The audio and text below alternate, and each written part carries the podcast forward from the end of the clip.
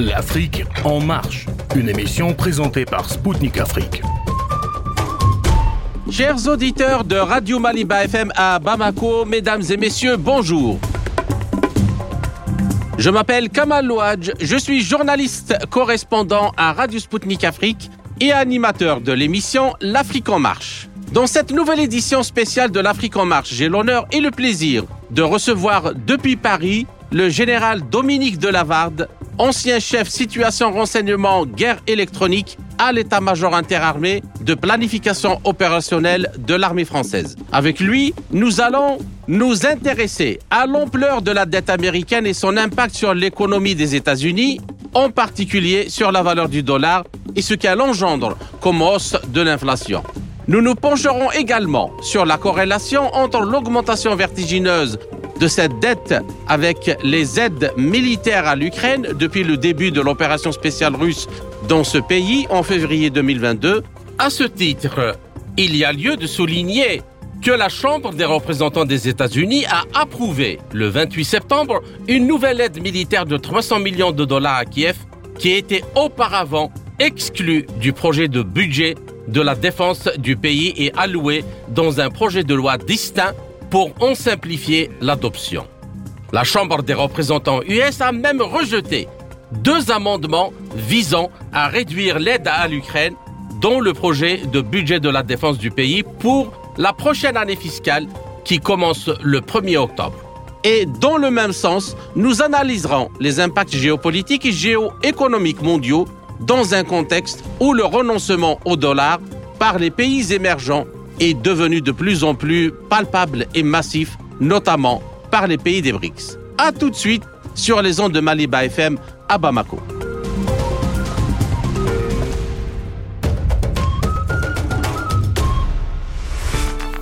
Le montant de la dette américaine, souvent cité par les analystes géopolitiques et géoéconomiques, est celui de la dette fédérale des États-Unis, soit un peu plus de 33 000 milliards de dollars. Or, ce montant ne constitue en réalité que près de 33% de la dette globale des États-Unis, qui ont fait d'eux le pays le plus endetté au monde. En effet, la dette totale américaine se calcule en y incluant, en plus de la dette fédérale, les dettes des ménages, des entreprises, des 50 États de l'Union, des institutions locales et des institutions financières. Ainsi, au moment où l'on parle, la dette globale des États-Unis atteint la somme astronomique de près de 103 000 milliards de dollars, soit près de 400% du PIB américain, 97% du PIB mondial et 35 fois le PIB de la France. Concernant la dette fédérale, elle est détenue à 76,9% par les Américains eux-mêmes fonds de pension, épargne des citoyens, compagnies d'assurance, institutions financières privées ou étatiques. Actuellement, les États étrangers créditeurs ne détiennent que 7 563 milliards de dollars de dette fédérale états-unienne au 30 juin 2023, soit 23,1% de la dette fédérale US. Cette proportion est désormais en baisse, essentiellement en raison d'un manque de confiance dans la solvabilité des États-Unis et par crainte de nombreux pays de se faire geler leur avoir en cas de sanctions unilatérales, à l'instar de ce qui s'est passé avec la Russie. Par ailleurs, la même situation d'endettement touche la majorité des pays occidentaux, notamment européens.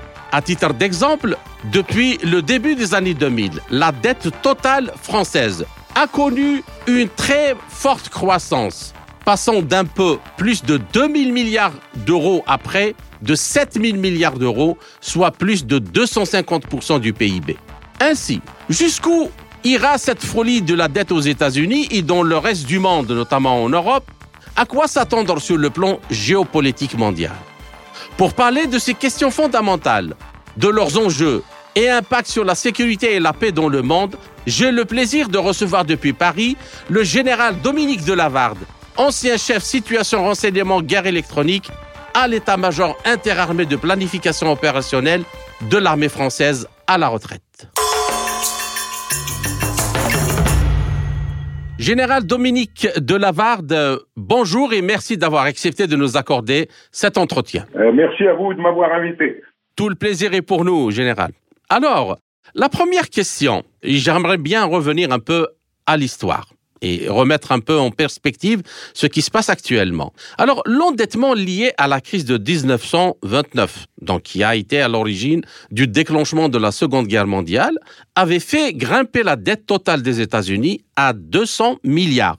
200 milliards de dollars, soit 300% du PIB en 1933. Puis, à partir des années 80, l'endettement, aussi bien public que privé, a recommencé à augmenter à partir du plafond de 150% du PIB, notamment avec l'émergence de l'endettement du secteur financier. Et actuellement, en 2023, comme je l'ai dit à l'introduction, l'endettement total américain est de plus de 400% du PIB avec une dette globale de 103 000 milliards de dollars. Sommes-nous à la veille d'un cataclysme financier et économique aux conséquences incalculables sur tous les niveaux Oui, c'est une question euh, dont la réponse est donnée par de très très nombreux experts. Hein. Euh, tout le monde s'attend à ce que, euh, ce que ce tsunami financier international survienne. La question n'est plus de savoir si cela va arriver, mais, mais quand? La question c'est quand? D'accord. Alors quand ça peut arriver aussi bien à, à, moyen terme, probablement pas à très court terme, mais à moyen terme, c'est-à-dire dans les cinq ans, euh, peut-être un, peu plus, mais euh, ça nous ça nous pend au nez, hein, ça pend au nez de, de, tous les du monde entier. Tôt ou tard, ça va survenir et ça aura une ampleur euh, que l'on n'a encore jamais vue euh, dans le monde. Alors, la seconde question, durant, donc, entre 1929 et 1935, la plupart des contrats de dette, donc, qui ont généré les 200 milliards, privés ou publics, comprenaient une clause or. Donc, prévoyant un remboursement en or qui protégeait l'investisseur d'une baisse de la valeur du dollar. Et le 5 juin 1933, le Congrès annule, sur demande du gouvernement, toutes les clauses or des contrats, même passés, c'est-à-dire euh, à effet rétroactif. Alors, les événements américains de 39-35 peuvent-ils se reproduire aujourd'hui? C'est-à-dire euh, jouer sur les facteurs-là pour euh, diminuer la dette américaine et faire en sorte que justement on trouve un moyen de, la dégonfler. En cas et en cas de nécessité, les gouvernements américains peuvent-ils restructurer et modifier les contrats pour provoquer un effondrement de la dette, un dégonflement de la dette? Oui, bien sûr. tous les moyens sont bons euh, pour euh, les, Américains hein, qui se se fichent pas mal de, des législations et des engagements qu'ils ont pris. Hein. tous les moyens seront bons pour sortir de la crise de la dette. Les USA aujourd'hui sont en quasi état de guerre civile. Hein entre euh, les partisans de l'État profond et, et, et, des mondialistes euh, conduits par euh, l'équipe Biden au pouvoir actuellement, mhm. et, et, contre son challenger hein, qui, qui, va qui va s'aligner si on le lui permet, parce que la justice américaine est ce qu'elle est aussi, elle est aux ordres. Donc si on le lui permet, qu'il va s'aligner aux élections de présidentielles de 2024, et, et donc euh, ça, ça c'est un facteur aggravant pour régler les problèmes de la dette. Les États-Unis sont sur le, le, pont du Titanic, ils continuent, euh, l'orchestre continue de chanter et euh, le bateau, euh, le, le, bateau va couler. Hein. C'est le, comme je l'ai dit en réponse à votre première question, la question n'est pas, de savoir si le bateau va couler, mais quand. La, la croissance est extrêmement limitée. Quand, quand vous vous endettez en période de forte croissance, ça n'est pas trop grave parce que la croissance absorbe peu à peu euh, l'augmentation de, de, de, votre endettement. Mhm. Mais quand, euh, quand, quand, quand euh, votre pays est à l'arrêt, ou presque, ou, qu'il avance euh, vraiment à, vitesse très lente, et que l'endettement, lui, euh, continue de croître à vitesse exponentielle, bon, il y a, y, a, un problème, c'est que, c'est que la croissance ne peut plus absorber l'excédent de dette. Donc c'est un c'est un puits sans fond et vous tombez dans vous, tombez dans une impasse, hein, c'est terminé. Et ça sera très très difficile. On ne peut pas imaginer le retour en arrière aujourd'hui. Surtout avec euh, tous les problèmes que l'Amérique se met sur les bras, avec euh, l'affaire en Ukraine, mais pas que. Mhm. Euh, la, les États-Unis continuent à s'ingérer dans le monde entier, hein, dans, dans, les affaires du monde, et, et, ça, ça coûte très, très, très cher. Donc il y a un moment où tout cela va devoir s'arrêter faute de, bah, faute de financement. Hein. La dette ne sera jamais remboursée, elle, n'est pas remboursable et c'est ce, c'est ce, dont s'aperçoivent la plupart des pays euh, de la communauté internationale. Hein. Et la plupart commencent à réfléchir et tout ce qui est euh, otanien, bon, continue par solidarité à engranger, les, engranger la dette américaine, mais pour le reste du monde, y compris la Chine, il commence progressivement, progressivement à s'en délester. D'accord. La question suivante, osons un peu le, un scénario. Alors, par rapport donc aux années 39, 33, 35, de facteurs clés ont changé certainement. C'est que l'étalon or a disparu, il a été remplacé par les taux de change flottants. Et les problèmes ne sont plus euh, purement domestiques, comme vous voulez de le souligner. Et en effet, si un gouvernement des États-Unis modifie les contrats, un arbitrage d'une cour internationale sera nécessairement euh, va s'imposer de lui-même. Et vu l'étendue de la dette américaine détenue par des pays et des, euh, des acteurs étrangers, cela euh, est indiscutable. Mais comment voyez-vous cette situation? Et in fine, cela ne pourrait pas être justement le scénario recherché par les États-Unis, étant donné que les 7563 milliards de dollars de dette fédérale détenue par des États étrangers ne représentent que 7,34% de la dette totale du pays. C'est deux fois rien. Et on peut imaginer qu'ils euh, sont en train justement de jouer un peu avec euh, le même jeu que dans les années 30 avec euh, Roosevelt, c'est-à-dire suspendre la volatilité des dollars et le remettre sous contrôle de l'État, du gouvernement, donc qui va déterminer la valeur. Et certainement, il sera déterminé par rapport euh, à la valeur euh, qui arrange les Américains. Et puis, concernant euh, le reste, ben, on s'en fiche. Alors, bon, si vous voulez, d'abord, il faut savoir ce que c'est que ces 7500 milliards de, de dollars de, de, bons du Trésor américain détenus par les États étrangers. C'est à peu près 7% du PIB mondial. C'est pas rien du tout. Hein. C'est oui, absolument. C'est beaucoup. C'est beaucoup. Sauf que euh, ça n'est pas réparti de manière uniforme entre tous les États. Mhm. Il y a des États qui sont euh, très, très, enfin, qui, qui, ont investi beaucoup sur ce dollar américain, et ce sont, euh, en gros, si vous voulez, le tiers, un gros tiers de cette, euh, de cette, de ces 7500 milliards de dollars, hein, est actuellement détenu par les, pays de l'Union européenne, hein, les pays de l'OTAN, on va dire. Hein. Mhm. Donc, euh, c'est bien ça qu'il faut voir. Si faillite il y a, et si euh, euh, l'Amérique n'est pas, n'est pas en mesure ou doit prendre des mesures pour régler le problème de ces 7500 milliards de dollars, les, les pays occidentaux alliés des Américains seront les plus touchés. Mhm. ils seront beaucoup plus touchés que les autres. Et, les, grands pays de, comme les BRICS, par exemple, sont, seront beaucoup, beaucoup moins touchés par rapport à leur produit intérieur brut. Hein. La mhm. Chine, par exemple, ne détient aujourd'hui que 800 milliards de dollars pour un PIB qui est supérieur en dollars nominal, hein, qui est supérieur à 16 000 milliards de dollars. Donc pour la Chine, ça représente moins de 5% du PIB d'une année. Du PIB d'une année. Mhm. Donc ça n'est pas, pour certains pays, ça ne sera pas un problème. Alors quant à la Cour, euh, euh, quant euh, à, requérir les services d'une Cour internationale qui, viendrait arbitrer, bon, les Américains s'assoient sur tout ce qui est international. Hein. Euh, ce sont les, les Américains eux-mêmes qui définissent euh, tout ce qui est international, et donc euh, ils n'ont cure de, de se faire arbitrer. C'est eux qui arbitrent. Hein, c'est pas c'est pas une cour internationale. Hein. Les cours internationales sont soumises à, à, Washington et font ce que Washington euh, leur, leur dit de faire. Donc il ne faut pas espérer qu'un arbitrage international puisse venir euh, se mêler des affaires de l'Amérique. Hein. L'Amérique, elle, elle gère ses affaires elle-même et elle décide elle-même comment elle va régler ce problème.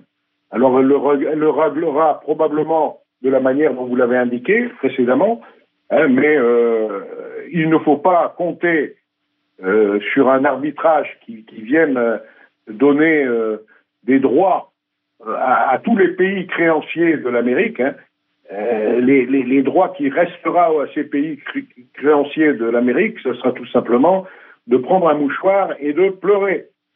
Voilà. D'accord. Je rappelle que c'est exactement ce que le président Poutine avait reproché aux Occidentaux en général, mais en particulier aux États-Unis, quand euh, ils ont euh, instauré des, sanctions unilatérales, notamment la saisie des, des avoirs euh, russes, en disant que voilà, donc il y a toutes les règles contre les Américains ont vendu au monde sur le libéralisme, sur le droit international, le marché commun, l'OMC, ainsi de suite. Quand il s'agit de leurs intérêts, ils sont les premiers à les avoir violés et à avoir démonté tout le système qu'ils ont bâti pendant plus de 30 ans. Ah, on, est, bien d'accord. Hein. Les, seuls intérêts qui comptent dans le monde aujourd'hui, ce sont les intérêts US. Hein. À leurs yeux, au moins. Alors évidemment, euh, ils ne sont pas contents quand certains pays se rebellent, comme euh, bah, comme c'est le cas aujourd'hui de, bah, de tous les pays qui sont pour la multipolarité. Hein. Être pour la multipolarité aujourd'hui, c'est se prononcer euh, se placer en adversaire des États-Unis. Hein. Mhm. Euh, la position des États-Unis est claire, hein, c'est nous les chefs, on veut le rester, hein, et on, on, mettra tous les moyens qu'il faudra pour le rester. Et tous ceux qui se mettront en travers de notre route seront soit sanctionnés, soit euh, bombardés, soit etc., etc. Bien, alors la dernière question de cette première partie de l'entretien, si le scénario qu'on vient de décrire se précise et que les pays étrangers liquident toutes les obligations US de façon à ce que la dette américaine soit détenue à 100% par les Américains eux-mêmes, euh, là, il est évident que cela sauvera l'économie américaine de la dette parce que ça va permettre de dégonfler la dette, mais mettre fin en même temps au statut de devise dominante internationale du dollar Néanmoins, un risque énorme de voir beaucoup de pays perdre toutes leurs réserves en dollars et courir le risque d'une faillite. Et dans ce cas, ne serait-ce pas ça qui fait courir un peu toutes les banques centrales du monde, y compris la Banque centrale européenne, à acheter le maximum d'or pour liquider leurs réserves en dollars? Ah oui, vous, avez raison. Hein, le, la mise sur le marché de, tous les bons du Trésor américain est, est un, est un, vrai, est un vrai problème. Hein. Aujourd'hui, euh, les. Enfin, c'est un, vrai problème, oui et non, parce que euh, aucun pays aujourd'hui, sauf européens, sauf les Européens, si on, accepte les Européens, aucun pays n'est en situation de, ne serait en situation de faillite s'il perdait les, euh, les bons du Trésor américain euh, qu'ils qui détiennent. Je l'ai dit pour la Chine. La Chine, c'est détient aujourd'hui 800 milliards de, de dettes américaines, de bons du Trésor américain, c'est rien par rapport à son PIB. Hein. Aujourd'hui, par exemple, la Chine est en train de réduire considérablement, mais à un rythme très rapide, mhm. son commerce avec les États-Unis. D'accord. Euh, les États-Unis étaient, étaient jusqu'à présent son premier partenaire commercial de très loin, Hein? Et, aujourd'hui, euh, les États-Unis, le déficit américain vis-à-vis de la Chine est en train de baisser parce que la Chine a baissé considérablement.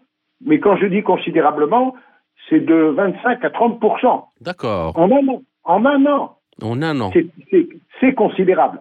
Est en train de, de, réduire ses exportations vers euh, les États-Unis. En revanche, elle a redéployé son commerce et elle est en train de le redéployer à vitesse très rapide aussi, à un rythme très rapide, vers les pays, euh, les pays qui lui sont euh, plutôt euh, favorables. Mhm. C'est-à-dire, c'est-à-dire que la Russie, bien sûr, hein, elle a augmenté son commerce avec la Russie de plus de 60 60-70 et elle va normalement cette année, on espère faire 200 200 milliards de dollars de, de, de commerce avec les avec euh, la Russie, donc c'est considérable. Mhm. Hein, et, elle est en train de faire ça euh, avec son, son infrastructure des routes de la soie. Elle est en train de redéployer son commerce et donc de se prendre ses distances vis-à-vis des États-Unis. Dès lors, elle a, elle, a, elle a, besoin de beaucoup moins de, de réserves en dollars et c'est la raison pour laquelle elle est en train de, petit à petit, de, euh, de larguer, euh, de, de, se détacher également du dollar. Mhm. Elle avait besoin de dollars quand elle commerçait avec les beaucoup avec les États-Unis. Avec les États-Unis, maintenant qu'elle commerce beaucoup moins, elle a besoin de beaucoup moins de réserves et elle est en train, là aussi, de les réduire à grande vitesse. Alors, cela dit, vous avez bien, vous avez bien noté que lors de la réunion des BRICS, il n'a pas été question, pour l'instant, de créer une nouvelle monnaie qui serait euh, spécifique aux BRICS. Hein. et les BRICS ont plutôt choisi aujourd'hui de commercer en monnaie nationale Absolument. Et, de et de poursuivre à petit rythme, à rythme lent, la dédollarisation. Mhm. Pourquoi veulent-ils euh, dédollariser à rythme lent? C'est pour éviter le problème que vous posez, c'est-à-dire que euh, pour laisser du temps encore, du temps au temps, et, du temps surtout pour se séparer progressivement pour tous les, les États qui le souhaitent et qui ne sont pas pour l'hégémonie du dollar, on va leur laisser une, deux, trois années pour se séparer de, de, de, leurs avoirs en dollars, de leurs réserves en dollars, et pour pouvoir, alors progressivement, pourquoi? Parce que s'ils le faisaient brutalement, ils précipiteraient la crise. Absolument. Et ça serait préjudiciable à tout le monde. Absolument. Donc ils ne veulent pas précipiter la crise. Ça va se faire doucement, progressivement, jusqu'au moment où euh, le, coût, euh, le coût final sera porté par la création d'une nouvelle monnaie de réserve mondiale. Ainsi s'achève la première partie de notre euh, entretien. Chers auditeurs, je vous retrouve en compagnie de mon invité, le général Dominique Delavarde, pour la seconde partie de notre émission, après une courte pause musicale. À tout de suite.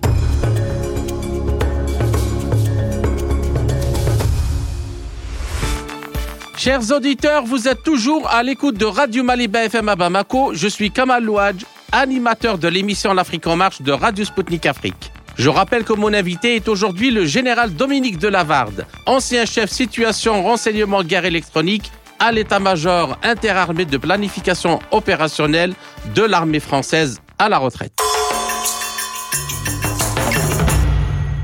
Général de Lavarde, je vous salue à nouveau et merci pour votre patience pour cette seconde partie de notre entretien. Alors, le scénario que nous avons décrit dans la première partie peut se répéter dans tous les pays qui ont des banques centrales nationales sous contrôle des gouvernements. Dans ce cas de figure, il n'y a que les pays européens, je crois que vous l'avez déjà abordé tout à l'heure, qui seront les dindons de la farce. L'Union européenne va-t-elle dans la direction d'un suicide collectif sur l'hôtel des intérêts américains. Et à votre avis, ceci pourrait-il servir de sens à la déclaration il y a quelques mois de Janet Yellen avançant l'hypothèse d'une globalisation euh, régionale, sous-entendu une globalisation, une mondialisation qui va concerner juste les Occidentaux? Oui, oui, vous, avez raison, hein, je souscris à votre analyse. Euh, L'Union européenne est aujourd'hui euh, en marche vers un suicide collectif hein, sur l'autel des intérêts américains, un suicide collectif économique. Oui. Euh, on, le voit, et d'ailleurs, les, les, les, principales autorités européennes, y compris la Commission de Madame van der Leyen, commencent à s'inquiéter de, de l'avenir économique de l'Europe, de l'inflation, de où, où va-t-on? Ils, savent, en fait, je ne suis pas très sûr qu'ils savent vraiment où ils vont, ou alors euh, les dirigeants occidentaux sont, sont tenus et, font des choses contre leur gré. C'est-à-dire que s'ils ont réalisé euh, l'issue économique pour eux, euh, c'est-à-dire le suicide collectif vers lequel ils s'acheminent, s'ils ont réalisé ça, pourquoi y vont-ils? Pourquoi? Est-ce que mhm. leurs dirigeants sont tenus je, pense qu'ils le sont largement. Hein. Ils sont tenus euh, par, euh, par des moyens qui peuvent être, euh, qui peuvent être à la fois des, des, des, moyens personnels, je, veux dire des, des chantages. Ils, peuvent être tenus par le chantage, ils peuvent être parce qu'ils ont tous quelque chose à se reprocher. Ils peuvent être tenus par, par l'économie aussi. Hein, euh, ils ne veulent pas euh, voir leur économie s'effondrer encore plus vite qu'elle ne s'effondre. Mhm. Donc ils espèrent que peut-être euh, les, les États-Unis finiront par l'emporter. je ne sais pas quelle est la, la logique euh, qui fait qu'on continue dans le sens vers, la, vers le suicide collectif. Mais il est certain qu'on y va. Et, et, que de très nombreux économistes ici en, Occident et en France en particulier, se s'aperçoivent de, ce suicide en cours. Mais bon, euh, alors c'est vrai que ça donne aujourd'hui, si vous voulez, comme le dit Jeannette Yellen, euh, elle, elle, pense à une globalisation régionale, mais c'est sous-entendu occidental, comme vous le dites, mais c'est une globalisation qui ne concernera que 15% des habitants de la planète. La véritable globalisation, elle se fera, euh, euh globalisation j'entends, hein. mhm. le véritable rassemblement se fait aujourd'hui autour de la multipolarité, c'est clair et net, hein. et, et, on le verra plus encore. Vous savez que vous n'êtes pas sans savoir que c'est la Russie qui a pris la tête des BRICS pour, euh, pour un an, sauf erreur de ma part, hein, et, que Vladimir Poutine euh, va poursuivre cet élargissement euh, des BRICS qui a été initié à Johannesburg, il, va le il va le poursuivre et, je pense qu'on aura des BRICS de plus en plus puissants en, au 1er janvier 2005. Les BRICS ne seront plus 11, ils seront peut-être 15, 16 ou, davantage. Hein. Donc, euh, euh, ce qui est la globalisation voulue par Jeannette Yellen, elle ne concernera que une partie infime, minoritaire mhm. de, la, de la population de la planète. Et je pense que si jamais faillite il y a de l'autre côté de l'Atlantique, elle entraînera inévitablement la faillite de l'Europe et en général et de la France en particulier. C'est parce que nous sommes nous sommes liés, comme le dit Jeannette Yellen, hein, dans une espèce de globalisation régionale, c'est-à-dire occidentale, hein, qui, qui, fait que euh, tout ce qui arrivera aux États-Unis aura des répercussions immenses, énormes, sur l'Europe tout entière et sur la France en particulier. Alors euh, maintenant, euh, Général de Lavarde, j'aimerais bien qu'on passe aux questions géopolitiques, mais liées à l'impact de cette crise, de ce tsunami, comme vous le disiez au début de l'émission, financier qui pourrait, enfin, qui pointe son nez déjà dans les quelques prochaines années. Donc, un peu, on va voir euh, d'imaginer comment les choses pourraient évoluer sur le vecteur géopolitique et même de défense et de paix et de stabilité dans le monde. Alors, ma question, et je crois que vous l'avez déjà abordé euh, avant, depuis 2006, on a la référence pour la charge euh, militaire de chaque pays membre de l'OTAN est de, 2000, euh, et de 2% Le deuxième élément majeur du critère de référence de l'OTAN est la nécessité d'allouer au moins 20% des dépenses militaires au programme d'armement, y compris la recherche et le développement. Et les résultats de l'atteinte de l'objectif 2% sont mitigés tous les sommets de l'OTAN euh, le prouvent. Et selon le dernier rapport du secrétaire général de l'OTAN, en 2014, la charge militaire moyenne des pays membres de l'OTAN, à l'exclusion des États-Unis, était de 1,43% et en 2022, elle était juste de 1,65%. Alors, qu'en pensez-vous? Oui, alors que euh, euh, première partie de la question, hein, c'est de c'est la part euh, des PIB accordés à la défense. Oui. Bon, il est certain qu'on ne passera pas, on ne passera jamais à 2% du PIB, qui est un objectif aujourd'hui irréaliste compte tenu de l'endettement excessif à la fois de l'Union européenne au niveau européen hein, et, et, bien sûr euh, de la France en particulier. Hein, avec 3 000 milliards de dettes, avec quel argent vous allez remonter euh, de 1,65 à 2 du PIB dans, pour les dépenses de défense? L'argent n'est pas là. Mhm. Tout ce que vous pouvez faire, c'est euh, d'accroître la dette. Moi, j'aime beaucoup les, les, journalistes et les, et les commentateurs euh, politiques en France hein, qui, qui, parlent à chaque fois qu'il y a de l'argent à sortir pour payer telle ou telle facture euh, nationale, hein, qui, qui parlent de débloquer de l'argent. Mais on n'a rien à débloquer. Nos caisses sont vides. Elles sont non seulement vides, mais elles sont percées.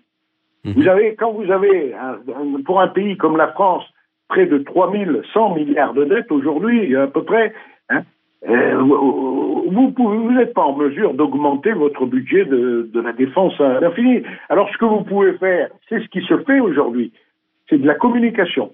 C'est-à-dire, vous pouvez prétendre que euh, vous allez le faire. C'est l'objectif, oui, oui, c'est l'objectif. Mais l'objectif ne sera jamais atteint.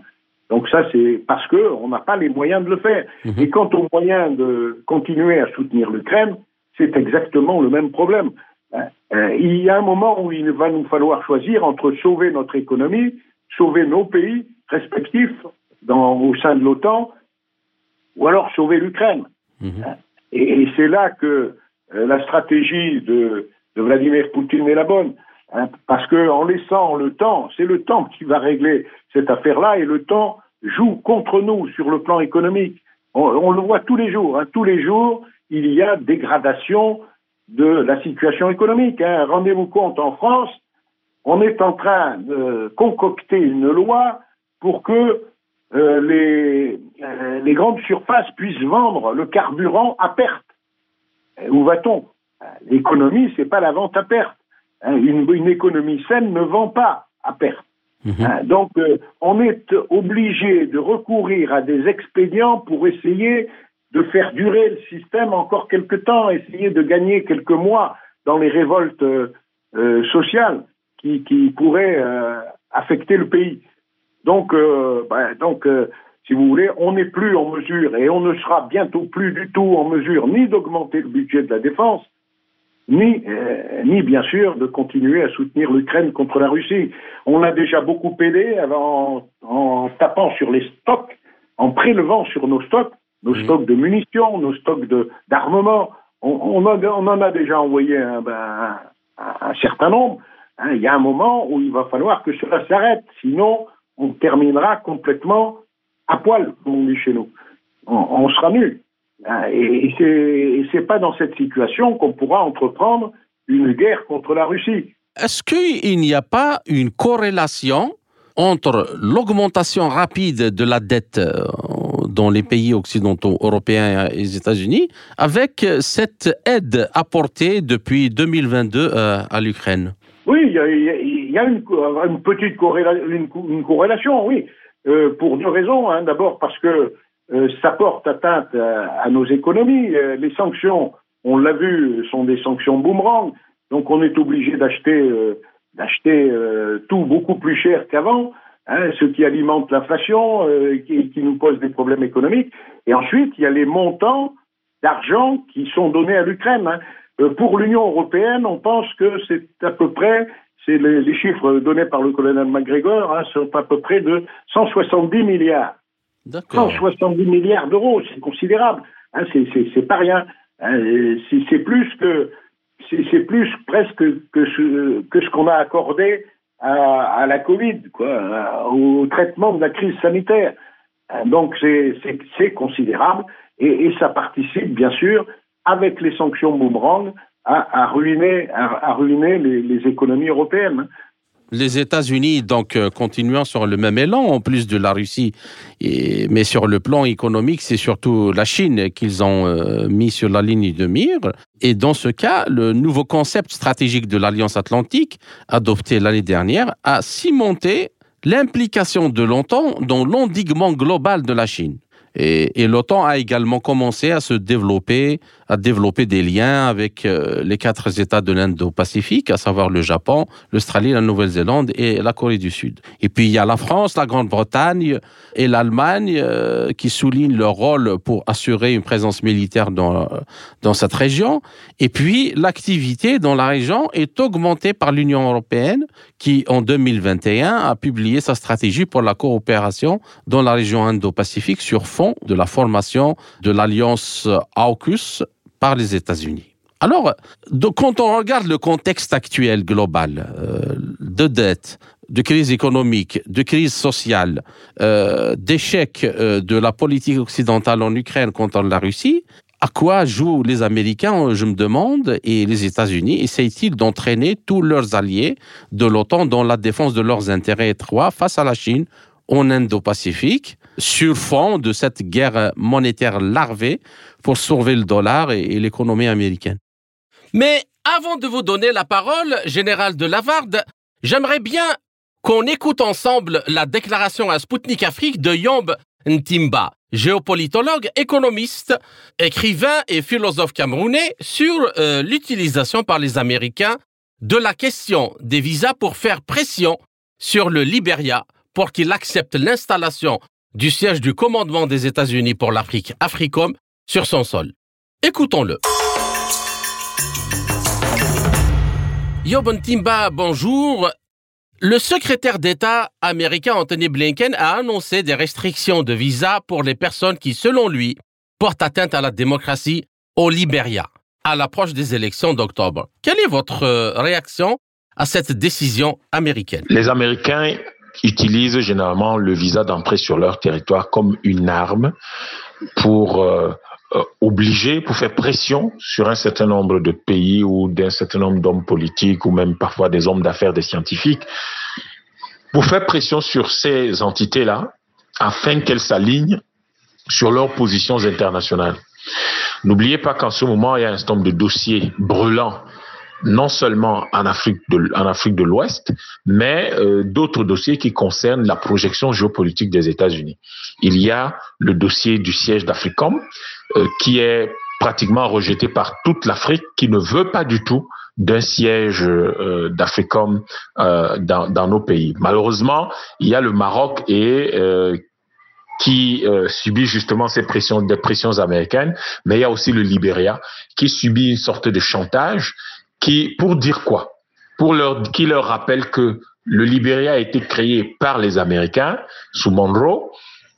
Le Libéria a été créé par les Américains en réalité sous Monroe parce que ce sont des esclaves affranchis qui, sont retournés en Afrique et, euh, que euh, ce pays doit donc devrait être reconnaissant envers les Américains. Sauf que on a aujourd'hui George Weah qui est quand même le, le premier président euh, euh, euh, du Libéria, qui lui n'est pas issu de, de la lignée de ces anciens esclaves qui sont revenus des États-Unis, mais qui est issu plutôt, euh, si vous voulez, des populations autochtones. Et ça crée un sérieux problème pour les Américains en termes de contrôle de cette zone. Monsieur Blinken a ajouté que cette politique ne visait pas le peuple libérien. Les États-Unis font de telles déclarations chaque fois qu'ils imposent des mesures restrictives telles que les sanctions unilatérales, mais il s'avère généralement que ce sont les gens ordinaires qui en souffrent. De quelle manière les visas sont utilisés par Washington pour faire pression sur les pays en voie de développement? Ces restrictions de visas sont des sanctions. Ce sont des sanctions dans les faits. Et les Américains peuvent se défendre comme ils veulent. C'est généralement monsieur tout le monde qui, qui en souffre. Il y a les étudiants, il y a des chercheurs, il y a des consultants, il y a des hommes d'affaires, il y a euh, même des personnes qui peuvent aller en évacuation sanitaire des malades. Il, y a ces personnes qui, sont le, le, peuple, le commun du peuple, qui vont, qui vont en souffrir. Donc, à la limite, euh, ça pose un problème euh, important à l'Afrique, c'est de travailler à se mettre à un certain niveau en commun pour éviter de subir ce type de pression. Lorsque euh, nous regardons le reste du monde, on se rend bien compte que les pressions euh, ont de moins en moins d'impact sur la Russie, la Chine, l'Inde, etc.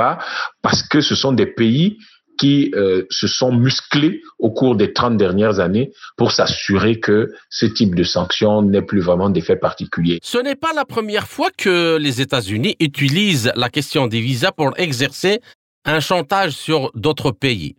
Ils abusent d'ailleurs, euh, notamment du fait que euh, New York euh, abrite le siège des Nations Unies et créent des obstacles pour les fonctionnaires qui se rendent à des événements onusiens. Comment résister à une telle pression? Beaucoup d'Africains appellent de plus en plus à la réforme de l'ONU. C'est pas une simple réforme documentaire. C'est pas seulement de revoir la charte ou de revoir l'organisation.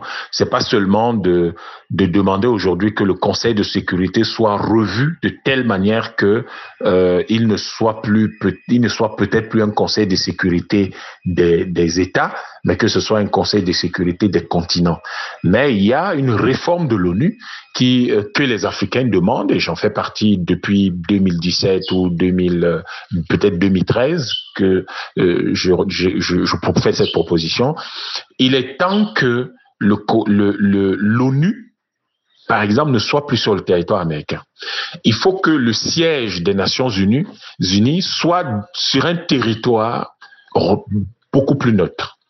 Si euh, on continue à laisser l'ONU aux États-Unis, les Américains, compte tenu de leur passé et de leur structure, de leur euh, euh, organisation systémique du système américain qui est fondamentalement belliqueux, eh bien, euh, il va y avoir toujours cette baguette, euh, ou si vous voulez, ce bâton des sanctions, ce bâton des restrictions qui, qui vont faire que euh, ça va et ça va s'accélérer, ça va s'intensifier et ça va perturber de plus en plus la quiétude des, euh, des assemblées générales de l'ONU. On, on peut très bien transférer ce siège en Afrique ou on peut transférer ce siège en Asie dans le sud-est asiatique ou même peut-être euh, dans le Moyen-Orient. On peut le faire.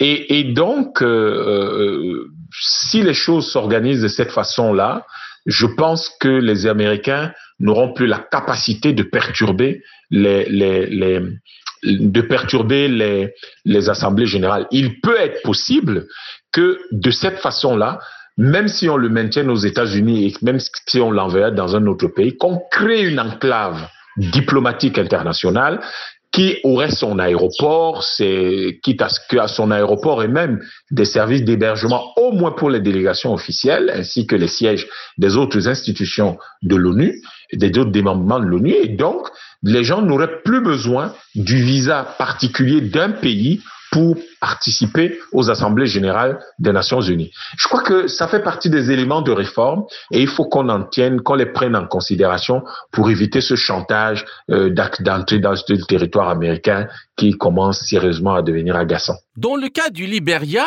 que cherche à votre avis Washington à l'aube des élections euh, dans ce pays africain?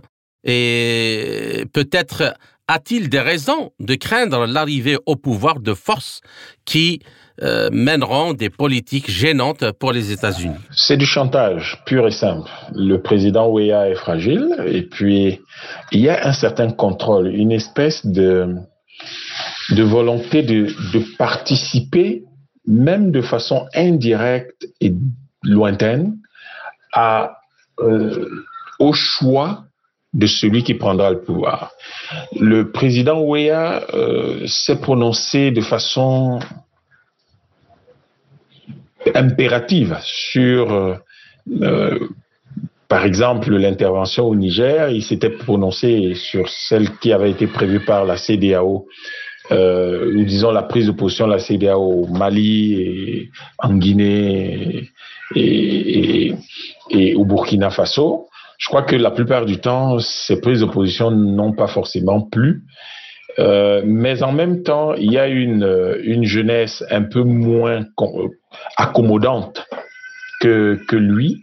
Et je crois qu'en fait, euh, les Américains cherchent à s'assurer que celui qui prendra le pouvoir sera effectivement de leur côté et qu'il ne va pas casser la négociation en cours sur le, siège pour l'installation d'Africom au Libéria.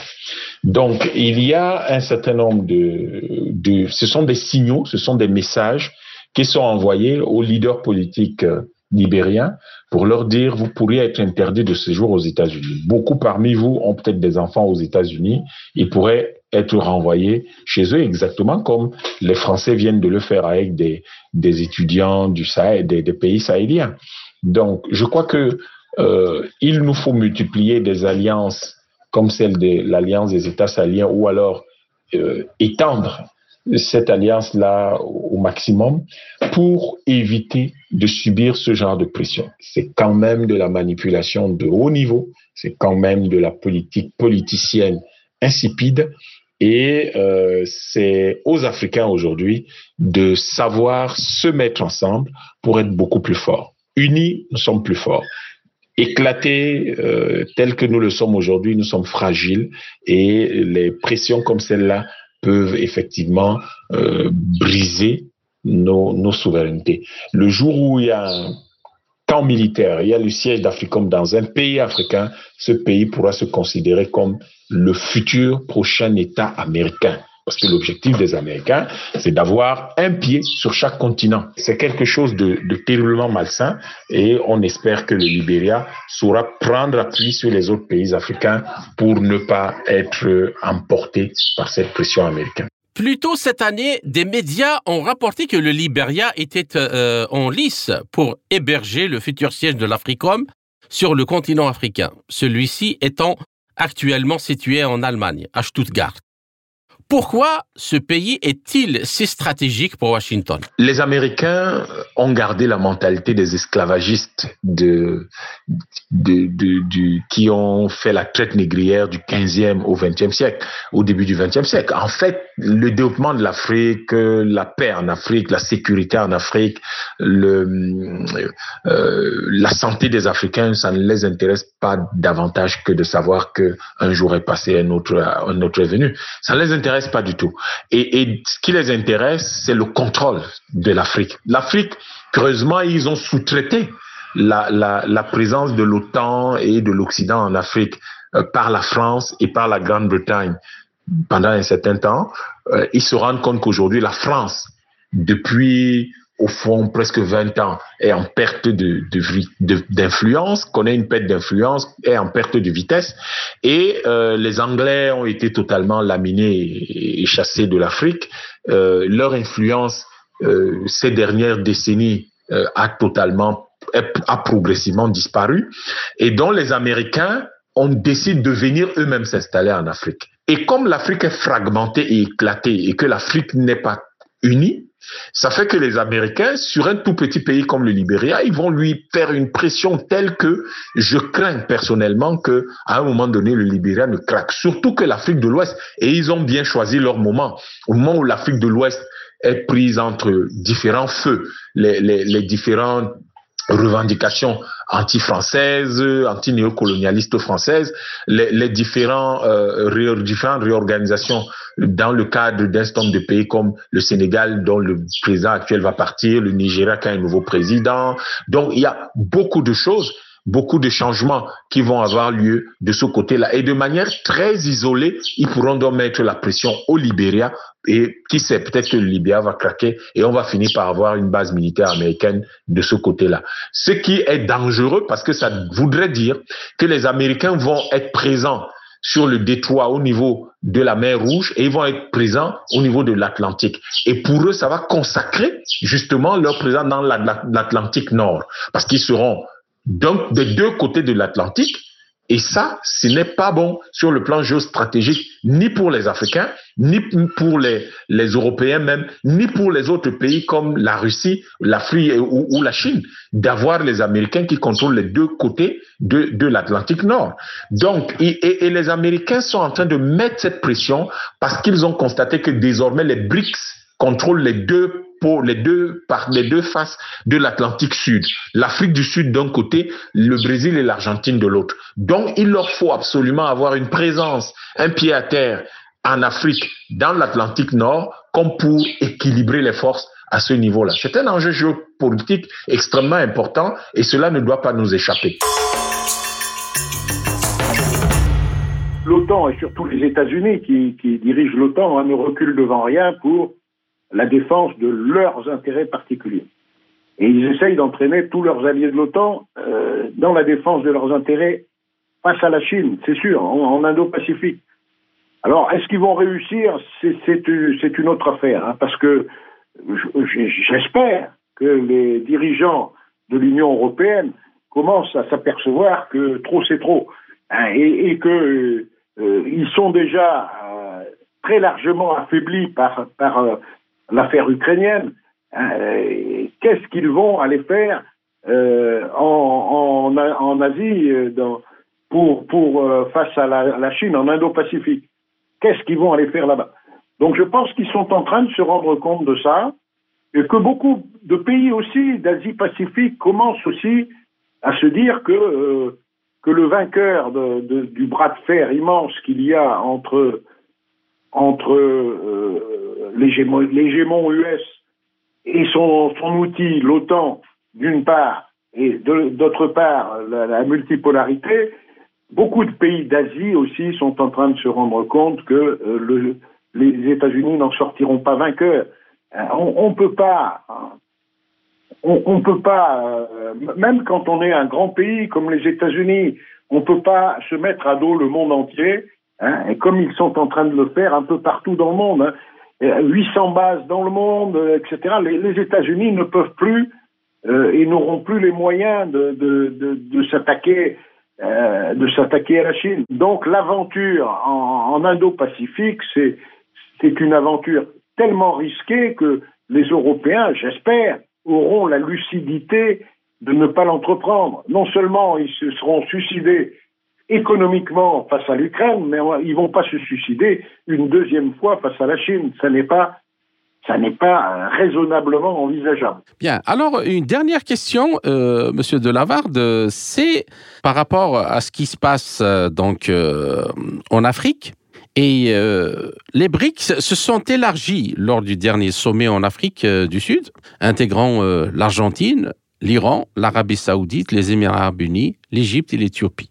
Déjà, là, sur le plan énergétique, on voit qu'il y a trois membres de l'OPEP qui rejoignent, et des plus importants d'ailleurs, qui rejoignent les BRICS, mais aussi il y a deux pays africains nouveaux, l'Égypte, un poids lourd de l'Afrique du Nord, et puis l'Éthiopie qui rejoignent cette organisation.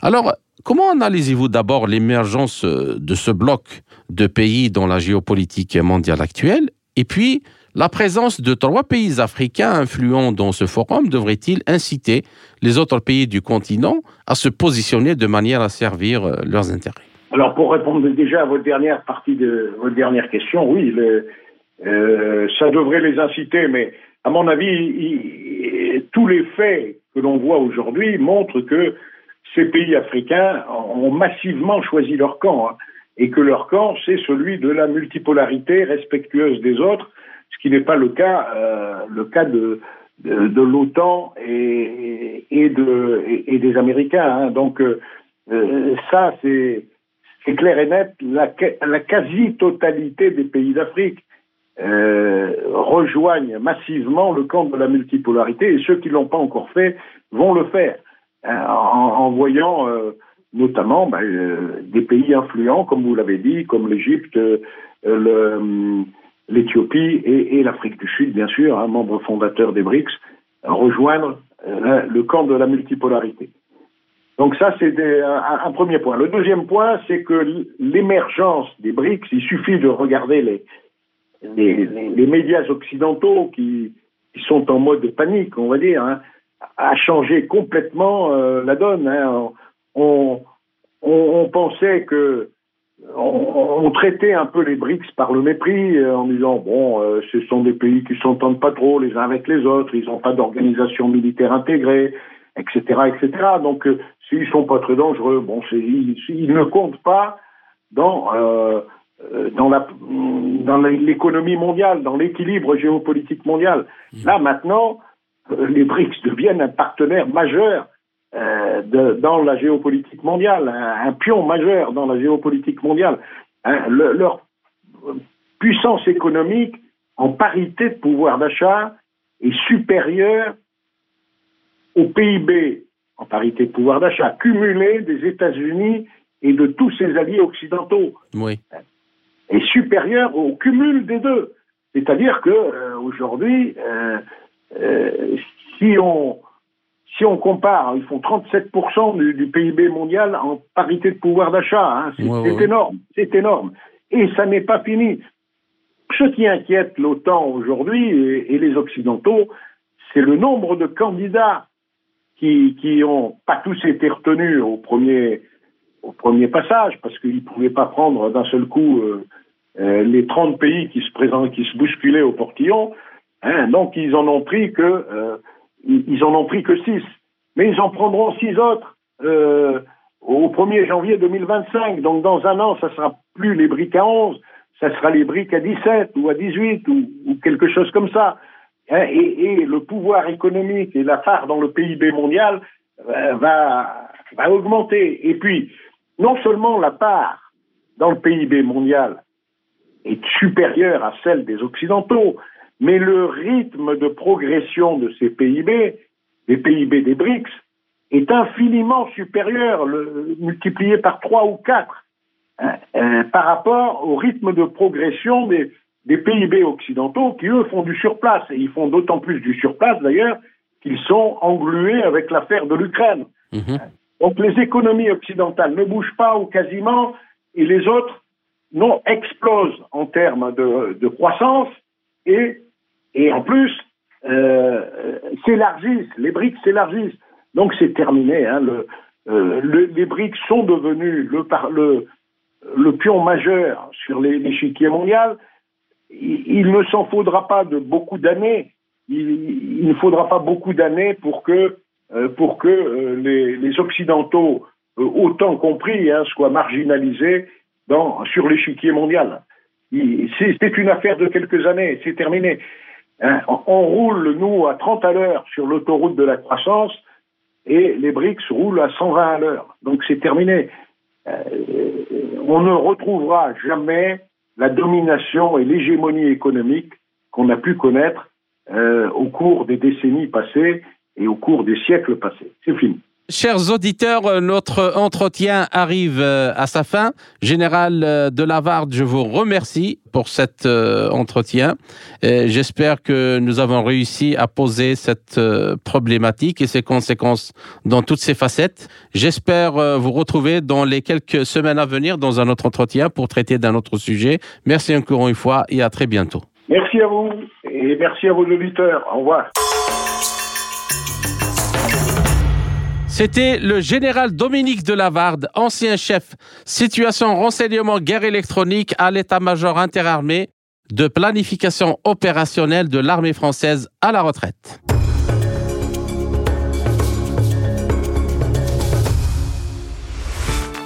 Avant de rendre l'antenne à nos collègues de Radio Maliba FM, j'aimerais bien vous faire écouter, chers auditeurs, la déclaration à l'Afrique en marche du docteur Abdelkader Soufi, enseignant-chercheur en géopolitique et politique de défense à l'université de Blida en Algérie, sur la décision du ministère algérien de l'éducation nationale d'interdire l'enseignement du programme français de l'éducation dans les écoles privées. Une décision qui concerne pas moins de 586 écoles au lendemain de la rentrée scolaire qui a pris effet le 19 septembre dernier. Écoutons-le. Tout le monde le sait et tout le monde savoir que l'Algérie est souveraine dans l'élaboration de ces différents programmes de l'enseignement à tous les paliers et à tous les niveaux. En Algérie, effectivement, le ministère de l'Éducation a décidé de faire strictement euh, appliquer la loi qui prévoit l'enseignement selon le manuel scolaire officiel de la République algérienne. Les établissements publics, alors, tout comme les écoles privées maintenant, doivent respecter et doivent dispenser le même programme qui permet de préparer les examens de l'école algérienne et non pas les examens d'autres écoles. La socialisation de chaque pays obéit à la politique nationale souveraine et prépare les futures forces vives de la nation. Personne ne forme pour l'autre. Le bac ou le brevet, c'est le programme algérien qui prédispose les élèves à ces examens sur le sol ou sur leur sol. Et les représentations diplomatiques, par exemple, euh, pour leurs besoins de leurs enfants, le cadre légal existe. Alors, les écoles privées doivent appliquer le programme officiel et n'utiliser que les manuels autorisés. Et aussi, je dirais que l'État doit vérifier que les élèves utilisent bel et bien les manuels du programme national. Et les directeurs des écoles privées ont l'obligation de s'engager à respecter les lois de la République. Maintenant, en ce que diront les autres, ce que publieront euh, les autres, cela ne nous regarde pas. Ils ont ils ont le droit de dire ou de critiquer tant bien que cela leur semble. Le plus important pour nous, c'est de faire une socialisation qui assure l'avenir de l'Algérie. C'était Abdelkader Soufi, enseignant-chercheur en géopolitique et politique de défense à l'université de Blida 2 en Algérie. Ainsi s'achève cette édition de notre émission L'Afrique en marche, proposée par Radio Sputnik Afrique en partenariat avec Radio Maliba FM à Bamako. Je suis Kamal Louadj. Merci de nous avoir suivis. Tout en espérant avoir été à la hauteur de vos attentes, chers amis, je vous retrouverai très bientôt pour une autre émission. D'ici là, portez-vous bien. L'Afrique en marche. Une émission présentée par Spoutnik Afrique.